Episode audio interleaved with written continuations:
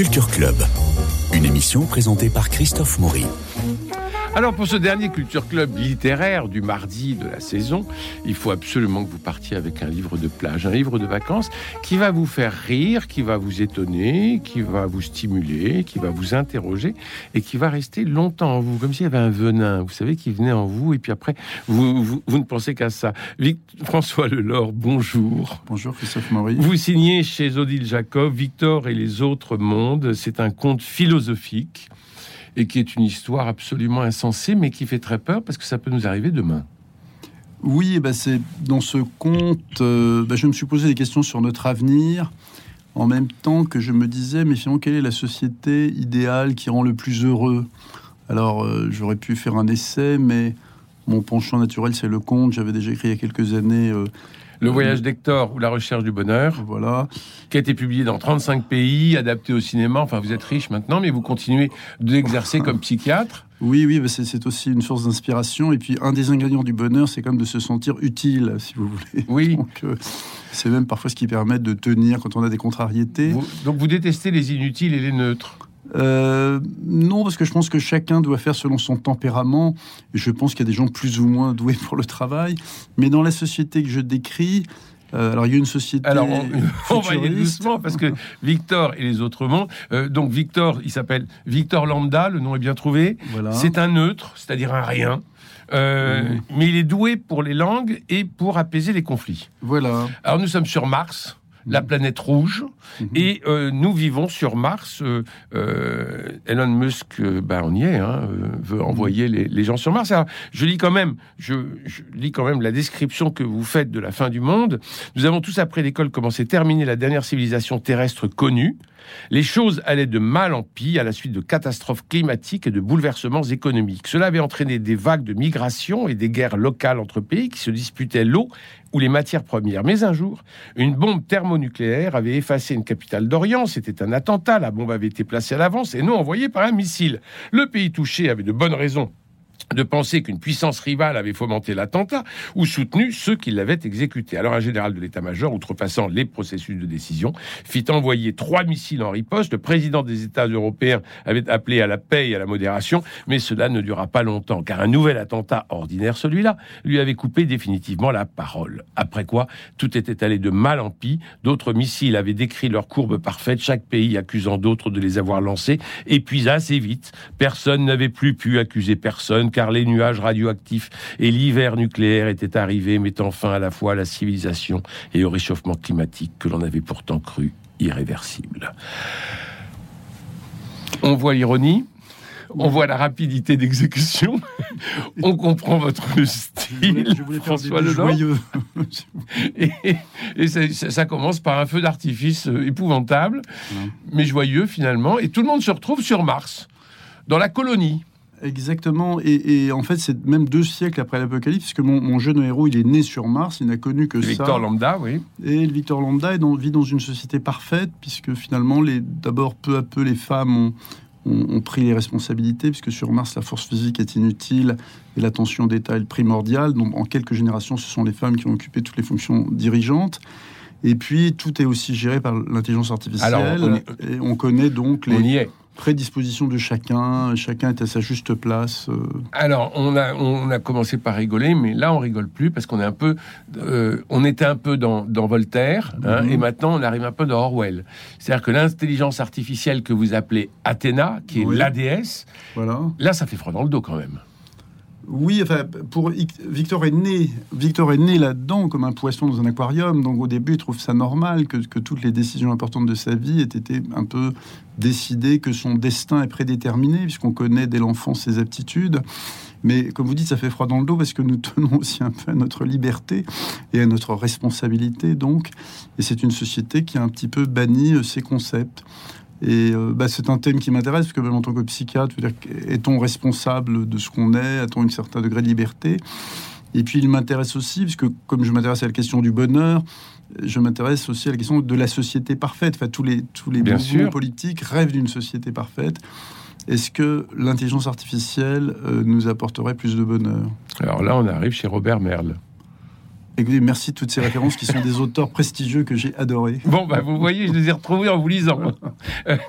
Voltaire, euh, euh, Orwell et Robert Merle. Et alors, donc, là où je dis que ça fait froid dans le dos, c'est que tout est contrôlé, c'est-à-dire la relation hiérarchique, bien sûr, mais la relation amoureuse. Il est amoureux comme sa Cunégonde qu'il va quitter, on va, on dit pas si on la retrouve à la fin. Il y a Yu, qui est cette ancienne japonaise. Voilà, fait, qui est descendante de japonaise, mais qui elle aussi est née à la colonie.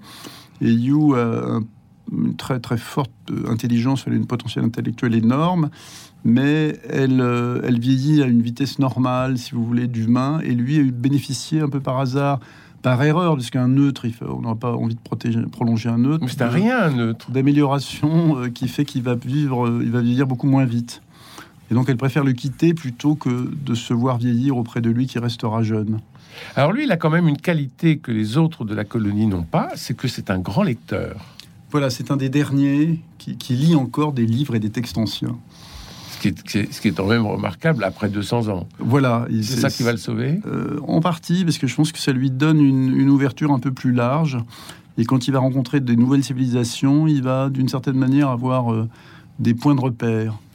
Alors, il a une supérieure hiérarchique qui l'envoie en mission on comprend pas trop si c'est vraiment une mission envoyée en mission ou si c'est on a envie de s'en débarrasser ou si euh, euh, on a envie de faire une expérience, une énième expérience, parce qu'il y a déjà un commando qui est parti sur la Terre et on n'a plus aucune nouvelle de ce commando.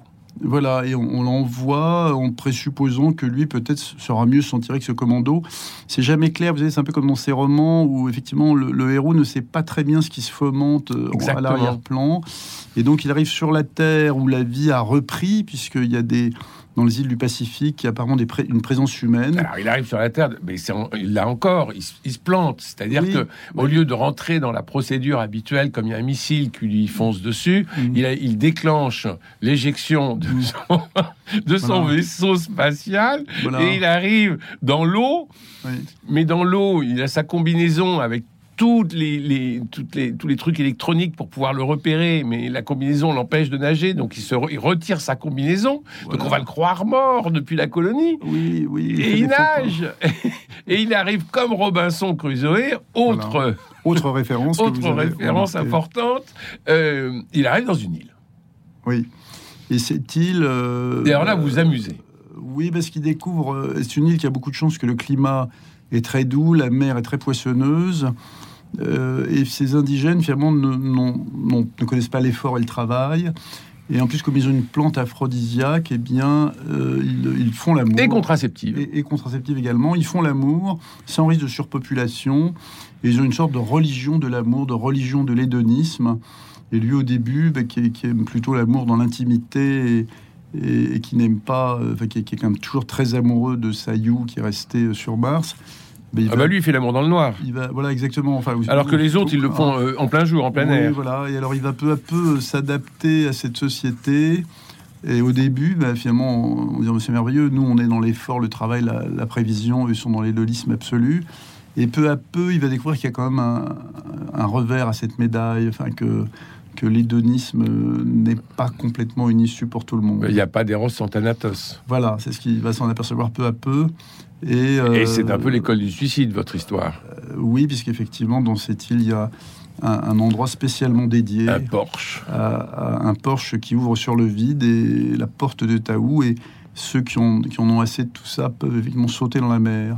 Et en fait, ceux qui en ont assez, ce sont ceux qui ne peuvent plus vivre de l'amour corporel, physique et partagé sur la plage en bas. C'est-à-dire ceux qui ne sont plus assez beaux, assez... Euh, qui sont trop fragiles effectivement, enfin qui tombent amoureux, enfin tous ceux qui, disons, ne sont pas complètement faits pour l'amour libre, hédoniste, etc., qui deviennent trop vieux, tout simplement. Mais pour les vieux comme nous, il y a des villages dans la montagne. Euh, voilà, parce que c'est une société bienveillante.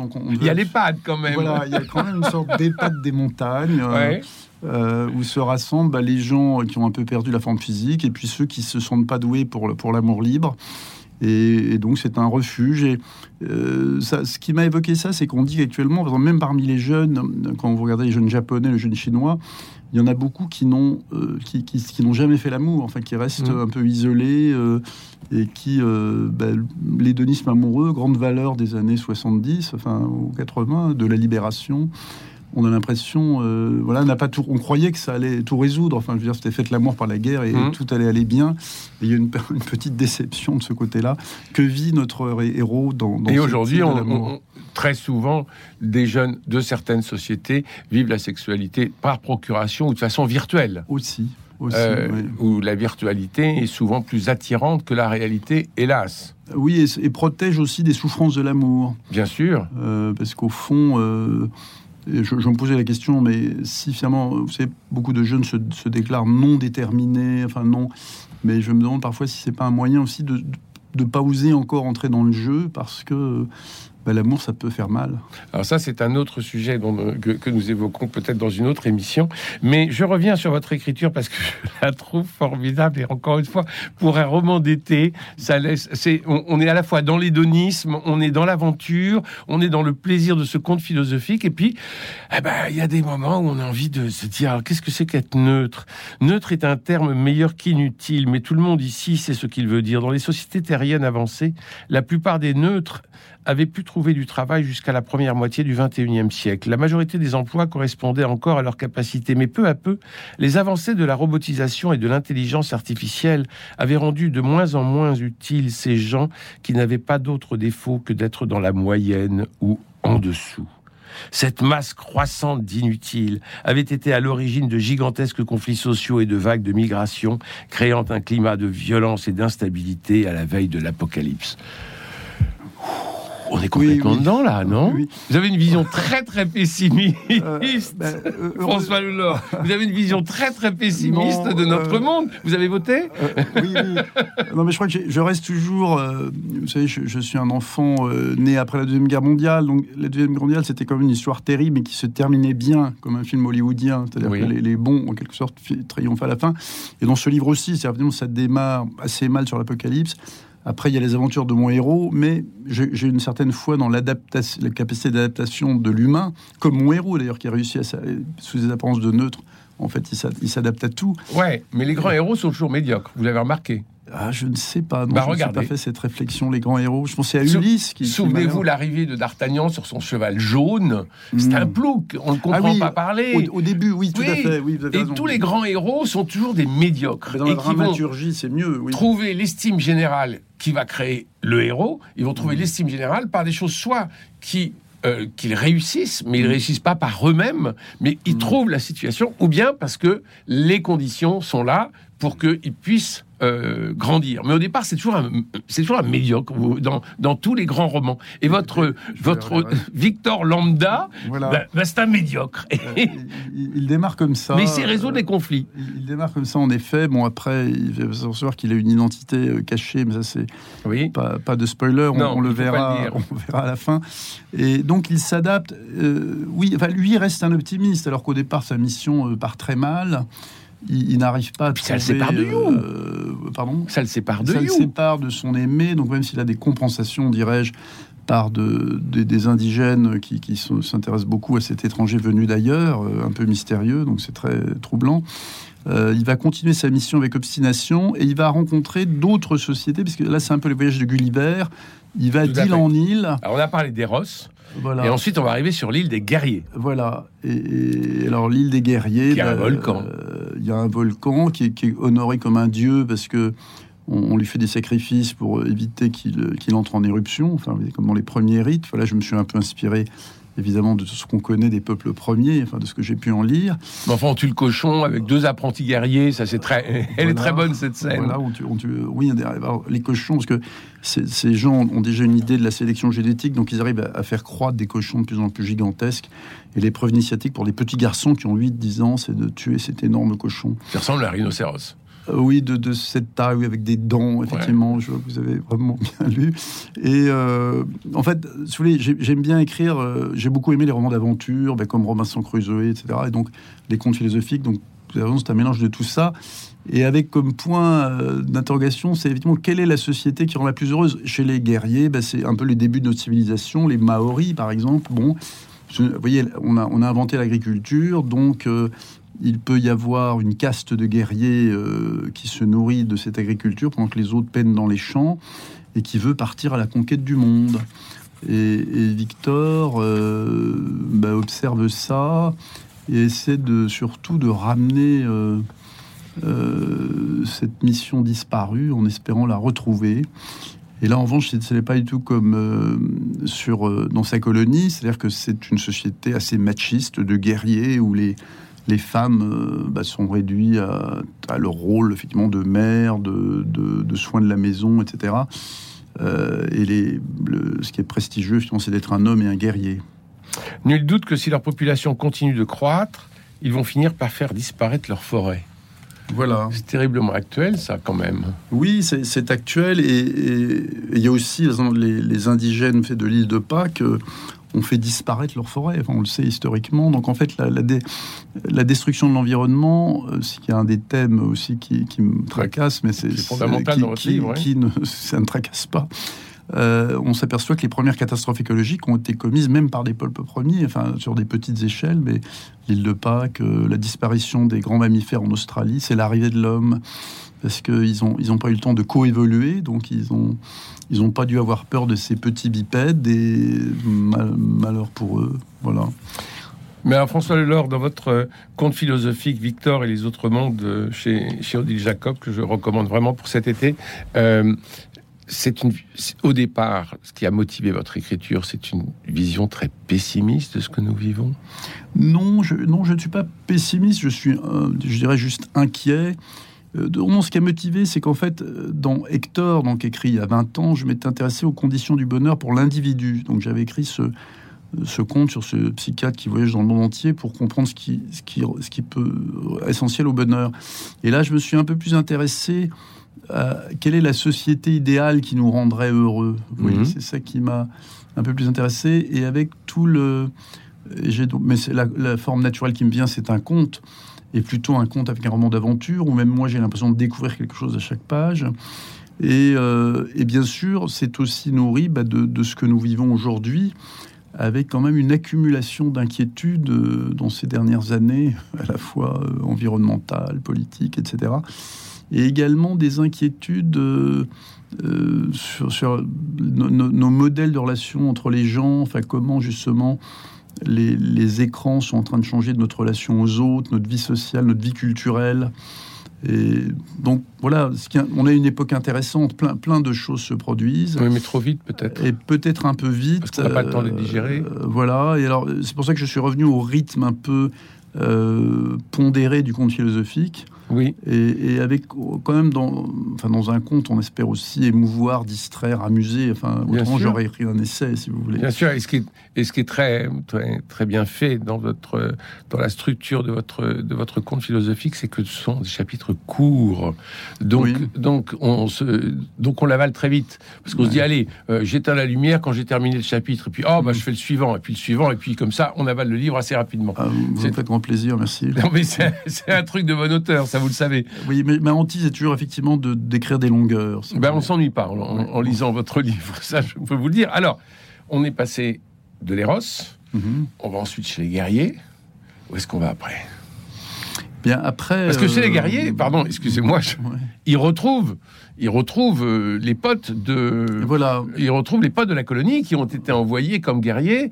Il arrive à simuler une autre langue pour faire mm. croire, pour montrer qu'il n'est pas de la bande, qu'il est d'une autre tribu, dit-il. Voilà, voilà. C'est compliqué de dire aux terriens, je descends d'une étoile. Voilà, il met du temps d'ailleurs à leur expliquer, puisque un de ses compagnons de voyage pense comme certains peuples premiers l'ont pensé, que les étoiles, c'est un trou, ce sont des trous dans la voûte obscure du ciel à travers lesquels brille le soleil. C'est mhm. très beau, c'est très poétique. Et il arrive du temps à leur dire ça. Il retrouve ses, ses, concitoyens qui étaient pourtant des super guerriers, mais qui ont manqué un peu d'habileté. Enfin, D'ailleurs, dans cette société sur à la colonie dirigée par des femmes, euh, ces super guerriers ont été un peu gardés. On dit on aura peut-être besoin d'hommes. Euh, de mâles alpha un peu brutaux si on rencontre une civilisation moins évoluée que la nôtre. Mais avec des armes non létales. Mais avec des armes non létales, parce que c'est comme une civilisation avancée, alors qui se dit on va pas remassacrer les indigènes comme on l'a fait tant de fois. Et malheureusement, leurs précautions excessives font que ça se termine mal pour ces guerriers. Mais heureusement, Victor va quand même arriver à réussir sa mission. Victor Lambda. Victor Lambda. Euh, trop de précautions. Euh, Car il est, il est très optimiste, justement, fondamentalement. Il a une grande qualité, c'est qu'il arrive à ne jamais se décourager. Ben, il y a un côté Tintin aussi. Voilà, ah bah, évidemment, bien sûr, grande influence, Tintin. Oui, c'est vrai, je, n'y ai pas pensé, mais c'est vrai. C'est un peu un Tintin du futur. Oui, oui, c'est ça. Euh, parce qu'il est.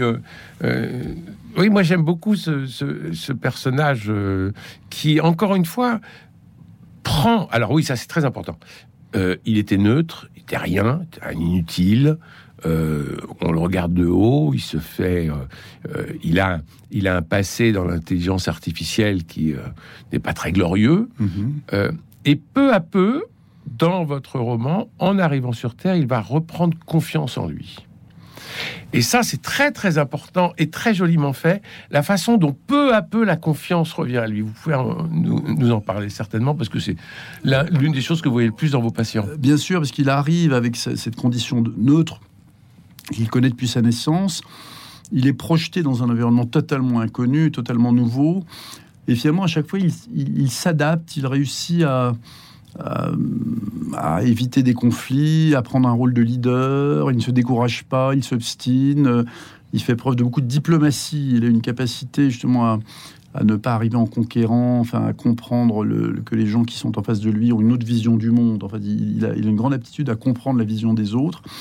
Et peu à peu, ben, comme vous dites, la confiance euh, se naît en, lui. Quoi. Il, se, construit euh, par une suite de, et par de découverte de ses capacités. Et par un changement physique.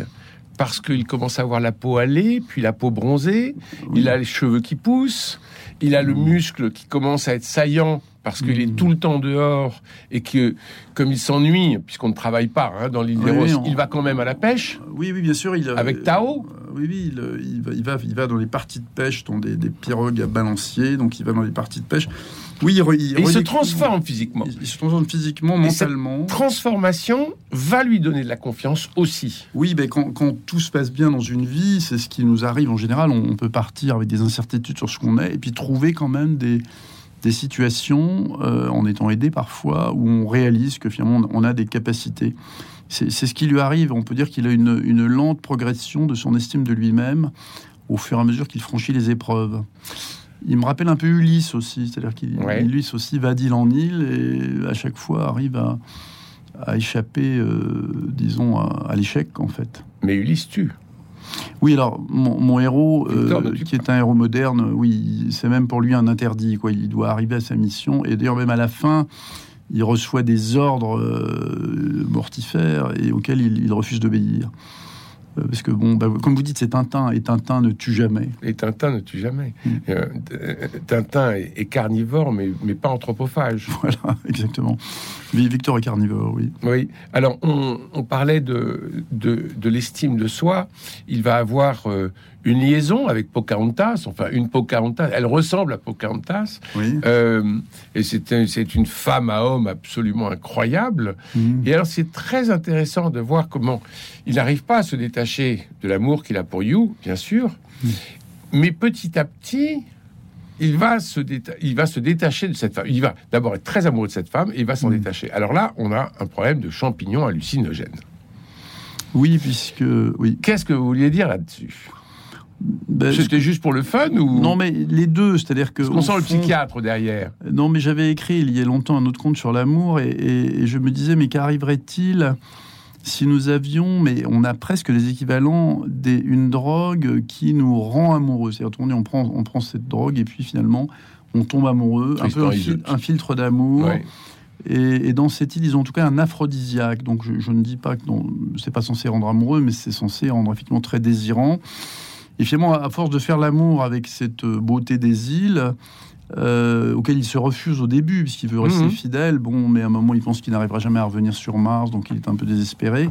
Bah, bien sûr, il s'attache à elle, et puis après, euh, euh, il réalise, disons, comme on dit, qu'il n'a pas tout à fait les mêmes valeurs. Enfin bref, elle, Et alors surtout ce qu'il a, enfin bref, je ne veux pas révéler l'histoire, mais il s'aperçoit que euh, ça n'est pas du tout l'amour un peu euh, pur, absolu, inconditionnel euh, qu'il y a entre You et lui. Alors je rassure quand même les auditeurs, Candide retrouve Cunégonde et donc, a priori, Victor devrait retrouver You, sa reine et son roi, peut-être. en tout cas, François Lelore, merci. Vous nous avez régalé avec ce Victor et les autres mondes. C'est un conte philosophique qui est apparu chez Odile Jacob et que je recommande vraiment comme lecture de cet été parce que, oui, ça nous oblige à réfléchir à la fois sur euh, euh, le devenir, le devenir de l'homme, sur notre propre devenir, parce que finalement, euh, l'avenir, on l'a devant nous, tous. Oui, euh, espérons-le meilleur. Bon, en tout cas, bon été à tous et merci encore François Lelore, Victor et les autres mondes, conte philosophique. Et naturellement, un grand merci à Cédric Coba qui est à la cuisine pour pouvoir nous préparer les plats. Merci Christophe Maurice.